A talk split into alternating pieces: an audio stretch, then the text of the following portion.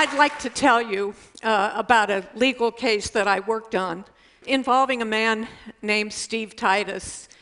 Titus was a restaurant manager. He was 31 years old. He lived in Seattle, Washington. He was engaged to Gretchen, about to be married. She was the love of his life. And one night, the couple went out for a romantic restaurant meal. They were on their way home, and they were pulled over by a police officer. You see, Titus's car sort of resembled a car that was driven earlier in the evening by a man who raped a female hitchhiker. And Titus kind of resembled uh, that rapist. So the police took a picture of Titus, they put it in a photo lineup, they later showed it to the victim, and she pointed to Titus's photo. She said, That one's the closest. The police and the prosecution proceeded with a trial, and when Steve Titus was put on trial for rape, the rape victim got on the stand and said, I'm absolutely positive that's the man. And Titus was convicted. He proclaimed his innocence. His family screamed at the jury. His fiancee collapsed on the floor sobbing, and Titus is taken away to jail. So, what would you do at this point? What would you do? Well, Titus lost complete faith in the legal system, and yet he got an idea. He called up the local newspaper, he got the interest of an investigative journalist, and that journalist actually found the real rapist. A man who ultimately confessed to this rape, a man who was thought to have committed 50 rapes in that area, and when this information was given to the judge, the judge set Titus free.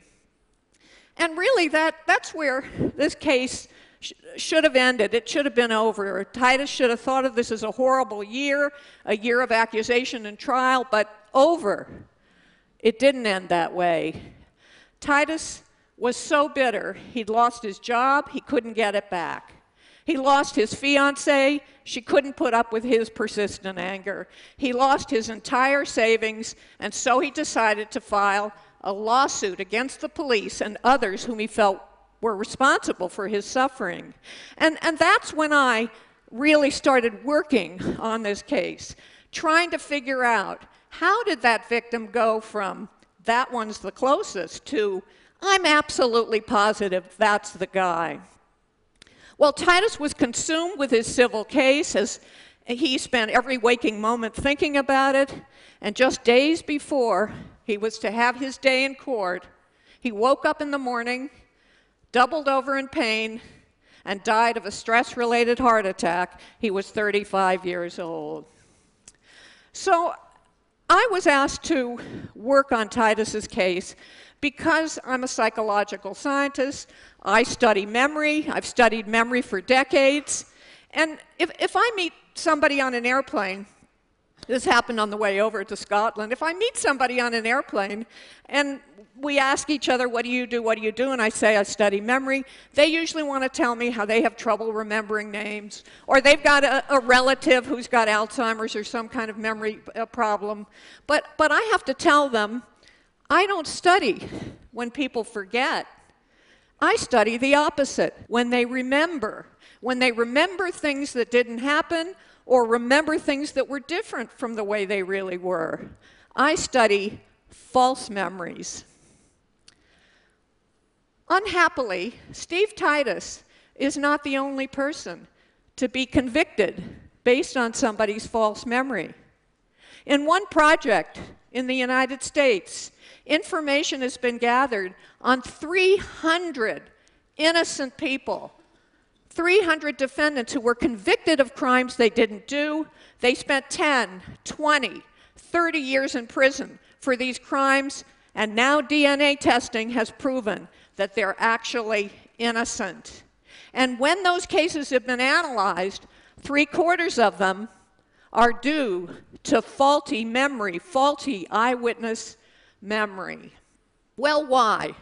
Like the jurors who convicted those innocent people and the jurors who convicted Titus, many people believe that, that memory works like a recording device. You just record the information, then you call it up, and play it back when you want to answer questions or identify images. But decades of work in psychology has shown that this just isn't true. Our memories are constructive. They're reconstructive. Memory works a little bit more like a Wikipedia page. You can go in there and change it, but so can other people. I first started studying this constructive memory process in the 1970s. I did my experiments that involved showing people simulated crimes and accidents and asking them questions about what they remember. In one study, we showed people a simulated accident, and we asked people how fast were the cars going when they hit each other. And we asked other people how fast were the cars going when they smashed into each other. And if we asked the leading smash question, the witnesses told us the cars were going faster. And moreover, that leading smashed question caused people to be more likely to tell us that they saw broken glass in the accident scene when there wasn't any broken glass at all. In another study, we showed a simulated accident where a car went through an intersection with a stop sign, and if we asked a question that insinuated it was a yield sign, many witnesses told us they remember seeing a yield sign at the intersection, not a stop sign.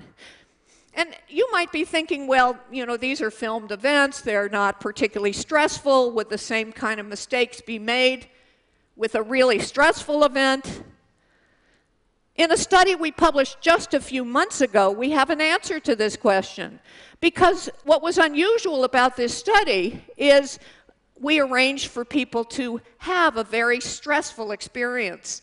The subjects in the study were members of the US military who were undergoing a, a harrowing training exercise to teach them what it's going to be like for them if they are ever captured as prisoners of war. And as part of this training exercise, these soldiers are interrogated in an aggressive, hostile, physically abusive fashion for 30 minutes. And later on, they have to try to identify the person who conducted that interrogation.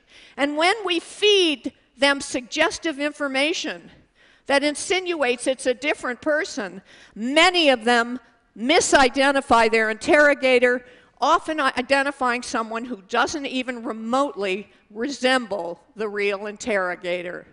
And so, what these studies are showing is that when you feed people misinformation about some experience that, that they may have had, you can distort or contaminate or change their memory. Well, out there in the real world, misinformation is everywhere. We get misinformation not only if we're questioned in a leading way, but if we talk to other witnesses who might consciously or inadvertently feed us some erroneous information, or if we see uh, media coverage about some event we might have experienced. All of these provide the opportunity for this kind of contamination of our memory. In the 1990s, we began to see an even more extreme kind of memory problem. Some patients were going into therapy with one problem, maybe they had depression, eating disorder, and they were coming out of therapy with a different problem. Extreme memories for horrific brutalization, sometimes in satanic rituals, sometimes involving really bizarre and unusual elements. One woman came out of psychotherapy believing that she'd endured years of ritualistic abuse, where she was forced into a pregnancy and that the baby was cut from her belly. But there were no physical scars or any kind of physical evidence that could have supported her story. And when I began looking into these cases, I was wondering where do these bizarre memories come from? And what I found is that most of these situations involved some particular form of psychotherapy. And so I asked, were some of the things going on in this psychotherapy, like the imagination exercises, or dream interpretation, or in some cases hypnosis, or in some cases exposure to false information, were these leading these patients to develop these very bizarre, unlikely memories.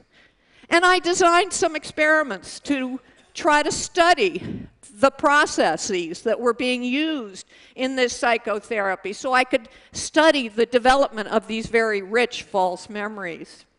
In one of the first studies we did, we used suggestion, a method inspired by the psychotherapy we saw in these cases. We used this kind of suggestion and planted a false memory that when you were a kid, five or six years old, you were lost in a shopping mall. You were frightened, you were crying, you were ultimately rescued by an elderly person and reunited with the family. And we succeeded in planting this memory in the minds of about a quarter of our subjects. And, and you might be thinking, well, that's not particularly stressful.